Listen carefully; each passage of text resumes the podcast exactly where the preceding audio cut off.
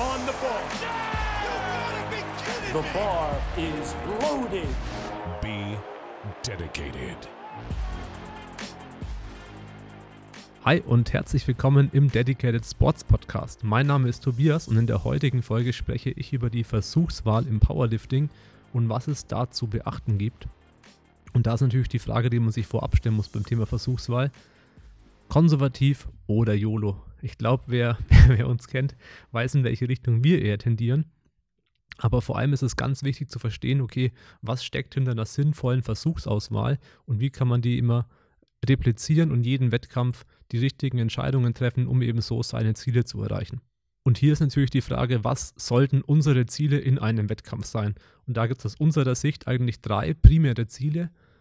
Das erste Ziel, was auch das primäre Ziel ist, ist wirklich das höchstmögliche Gewicht bewegen, das beste Total machen, als sekundäres Ziel persönliche Rekorde aufstellen und als drittes Ziel, was natürlich für die, ja, für die meisten Lifter erstmal weniger relevant ist, ist es zu gewinnen oder eine Medaille zu gewinnen, Platzierung zu machen oder auch einen nationalen oder ähm, internationalen Rekord aufzustellen. Genau. Und da ist immer die Frage, okay, wie muss ich meine Versuche strukturieren, damit ich diese Ziele erreichen kann? Und dafür mal ein ganz, ganz einfaches Beispiel, was natürlich nicht auf mich bezogen ist, sondern auf eine unbekannte Person, eine fiktive Person, und zwar 100 Kilo Bankdrücken. Wie könnten da sinnvolle Versuche aussehen? Und dazu muss man wissen, Opener ist man meistens in einer sehr guten Range mit 89 bis 91 Prozent deines Maximalversuchs, den man natürlich vorab nicht weiß, der aber vorab realistisch geschätzt werden muss anhand deiner Trainingsdaten. Genau. Und mit diesen 89 bis 91 Prozent muss man eben einsteigen. Das heißt, muss, sollte man, kann auch mit 100 Prozent einsteigen. Dann wird es aber schwer mit den Zielen. Und das wären in dem Fall jetzt zum Beispiel 90 Kilo. Und dann hat man natürlich den Minimalsprung, 2,5 Kilo. Das heißt, man könnte nur auf 92,5 erhöhen. Aber wie sollte man den Zweitversuch wählen? Da liegt man oft bei 96 Prozent oder so 95 bis 97 Prozent. Und das wären in dem Fall zum Beispiel 95 Kilo wenn man sehr, sehr optimistisch ist, 97,5. Das wäre aber eher am oberen Ende, was man schon eher wieder vermeiden sollte. Ja, ein, ein Drittversuch halt irgendwo zwischen 98 bis 102 Prozent. Das heißt, eine typische Versuchswahl wäre in dem Fall eigentlich 90, 95, 100.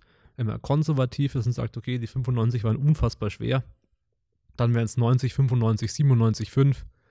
Und nach oben hin sollte man immer vorsichtig sein, denn da würde ich auch gleich mal zum ersten äh, klassischen Fehler kommen, bevor ich jetzt noch weitere Rechenbeispiele durchgehe. Der klassische Fehler wäre, ja, der erste Versuch war so leicht, ich gehe direkt auf Bestleistung im zweiten und muss nicht auf den dritten warten, bis ich einen eigenen PA wieder aufstelle. Und außerdem habe ich dann quasi zwei, zwei Versuche, falls der erste Versuch, einen PA zu machen, nicht funktioniert. Ja, die Realität ist dann eben, dass man eigentlich äh, keinen kein, kein größeren Benefit hat, sondern eher einfach nur mehr Risiken. Denn man darf eigentlich nicht davon ausgehen, dass man einen Versuch nicht schafft. Man möchte im Wettkampf Momentum aufbauen. Man muss da auch eine, eben eine gewisse Geduld mitbringen. Und dann sagen, okay, ich, ich staffel meine Versuche so sinnvoll, dass sie einfach statistisch gesehen meine Wahrscheinlichkeit auf das bestmögliche Total erhöhen. Und das ist eben nicht, wenn ich dann ja aus der Reaktion heraus sage, okay, der war super, ich gehe einfach jetzt doppelt so viel hoch wie geplant. Genau. So viel zu diesem typischen Hauptfehler. Und da ist eben auch das Zauber, was ich schon gerade angesprochen habe, das ganze Thema Momentum.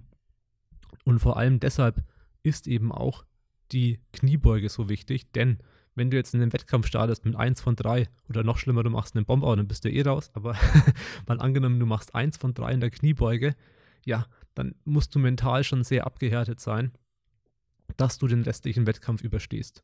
Und auch natürlich, das heißt, überstehst den restlichen Wettkampf vor allem eine ordentliche Performance ablieferst und eben nicht dann ja die ganze Zeit an die versuchsten, äh, an die gescheiterten Versuche der Kniebeuge denkst. Das heißt, bei der Kniebeuge wirklich Fokus auf drei von drei. Und lieber ist es so, dass man nach der Kniebeuge sagt, der dritte Versuch war so geil, der war, der wäre noch zwei, fünf Kilo gegangen. Da hatte ich noch wirklich ein bisschen Luft im Tank. Da war ich quasi besser als erwartet. Das ist eine viel bessere ähm, mentale Einstellung, als eben dann zu sagen, ja, ich habe ja fünf Kilo verschenkt. Also ist auch Fehler Nummer zwei, dass wenn man sagt, okay, ich war nicht im absoluten Limit, das dann als, als Fehlversuch in Anführungsstrichen zu sehen, wo man sagt, okay, ich habe jetzt hier irgendwie Kilo verschenkt.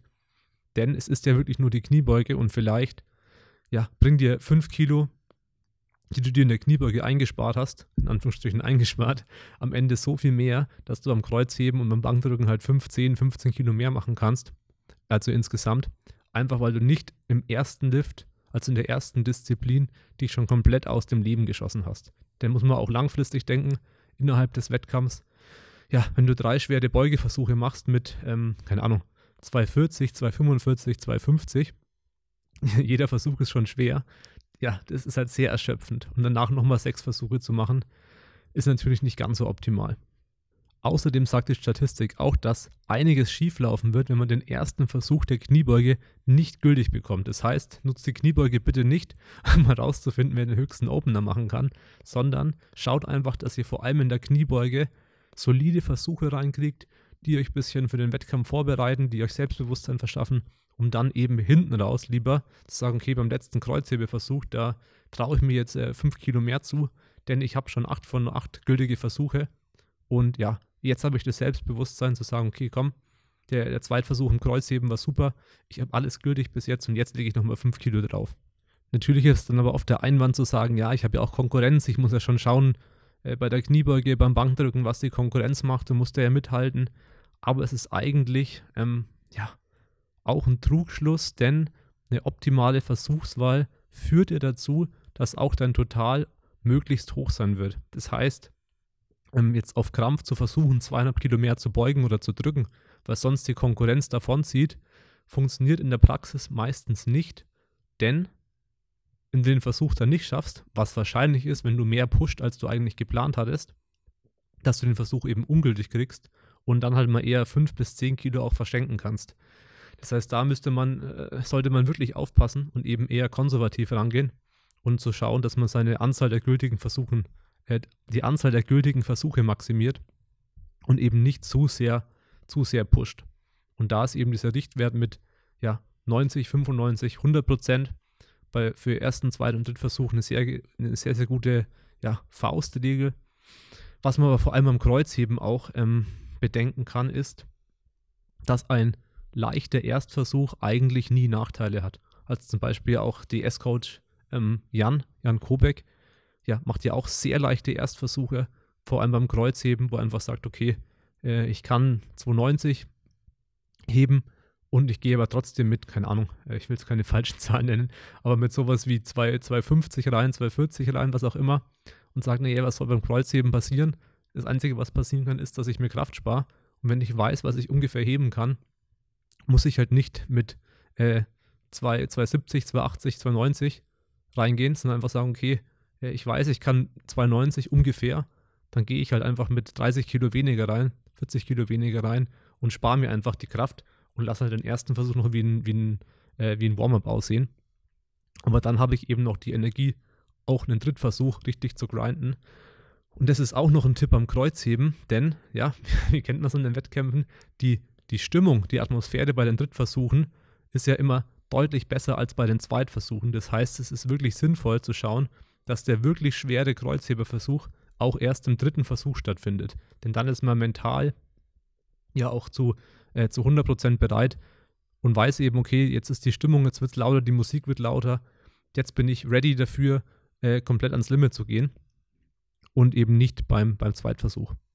Natürlich gibt es noch viel, viel mehr zu beachten, aber wenn man sich an diese Basics hält und sagt, okay, tendenziell eher konservativ reingehen vor allem bei der Kniebeuge, auf, sehr auf Sicherheit spielen, lieber nochmal zwei, zweieinhalb oder fünf Kilo runtergehen und sagen, okay, den kann ich wirklich, äh, den kann ich auch auf Tiefe, da kann der Kampfrichter auch mit dem Startkommando nochmal fünf Sekunden warten, da fühle ich mich wirklich sicher.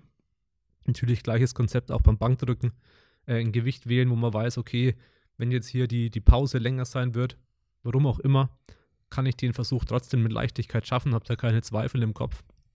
Und dann fährt man eigentlich ganz gut. Was natürlich auch noch ein Basistipp ist. Ja, wenn man einen Versuch ungültig hatte, einfach wiederholen, auch wenn er leicht war. Klar gibt es da Ausnahmen bei sehr erfahrenen Liftern, wo es dann auch darum geht, okay, äh, wenn ich jetzt den Versuch wiederhole, einfach weil ich ein Kommando verpasst habe, dann bin ich jetzt dem Konkurrenten 20 Kilo hinterher. Da gibt es natürlich auch gewisse Ausnahmen, Aber jetzt mal für die Allgemeinheit gesprochen, ist es einfach was, was man eben beachten kann. Okay, Versuch ungültig, einfach konservativ bleiben, Versuch wiederholen. Damit ist man auf der sicheren Seite. Und das wäre es eigentlich soweit auch für diese Folge zu dem, dem ganzen Thema Versuchswahl. Einfach mal was Kürzeres auf den Punkt gebracht. Ein paar praktische Tipps. Das heißt, ein paar finale Tipps auch von Matt Gary jetzt noch zum Abschluss, die deine Erfolgsquote einfach erhöhen werden. Glaub an dich, dass die Versuche gut geplant sind, dass du die auch alle machen kannst. Mach dir da vorne einen Plan, berücksichtige alle Variablen, das heißt Uhrzeit, äh, Equipment, Gewichtsverlust, auch die, die Anreise, falls es da irgendwas längeres ist oder eine Übernachtung, die mit dabei ist. Bring all deine Versuche in die Wertung immer als Ziel 9 von 9. Kenn deine Grenzen, also sei auch natürlich irgendwo realistisch und sag nicht, ja, wenn der, wenn die, wenn der Versuch mit 250 oder was auch immer 200 äh, unfassbar schwer war, dass es super leicht ist und du gehst auf 215. Wird natürlich nicht klappen, habe ich leider schon oft genug gesehen. Und natürlich auch fokussiere dich auf dich, auf deine persönlichen Bestwerte und versuch nicht der Konkurrenz oder irgendwelchen Rekorden hinterher zu jagen. Genau. Und sonst natürlich habt Spaß am Wettkampf. Das ist natürlich auch mit das Wichtigste. Und ich hoffe, die Folge hat euch gefallen. Wenn euch die Folge gefallen hat, lasst gerne eine 5-Sterne-Bewertung in der Podcast-App eurer Wahl da. Und dann hätte ich gesagt, bis zum nächsten Mal. Ciao. Wenn dir unser Podcast gefällt, dann lass uns doch gerne eine 5-Sterne-Bewertung in der Podcast-App deiner Wahl. Es gibt zusätzlich auch noch weitere Möglichkeiten, wie du uns unterstützen kannst, damit der Dedicated Sports Podcast auch weiterhin werbefrei bleiben kann. Mit unserem Powerlifting Coaching kriegst du einen erfahrenen Coach an deine Seite, der die Trainingsplanung individuell auf dich zuschneidet regelmäßig per Videofeedback deine Technik optimiert und natürlich immer für Fragen zur Verfügung steht. Wenn du also einen kompetenten Coach suchst, kannst du dich jetzt über den Link in der Podcast-Beschreibung auf einen Coachingplatz bei uns bewerben. Als weitere Coaching-Option bieten wir ein Performance-Coaching für Lifter und Sportler an. Durch die Optimierung deiner Hormone und Ernährung sowie gezielten Lifestyle-Maßnahmen verbessern wir deine Regeneration und Leistungsfähigkeit. Weniger Überlastungserscheinungen, besserer Schlaf, eine gesunde Ernährung und eine gesteigerte Performance stehen hier im Fokus. Um eine gesunde Ernährung umsetzen zu können, muss man natürlich auch kochen. Im Dedicated Kitchen Bundle lernst du, wie man stressfrei, lecker und zeiteffizient mit guten Makros vorkochen kann.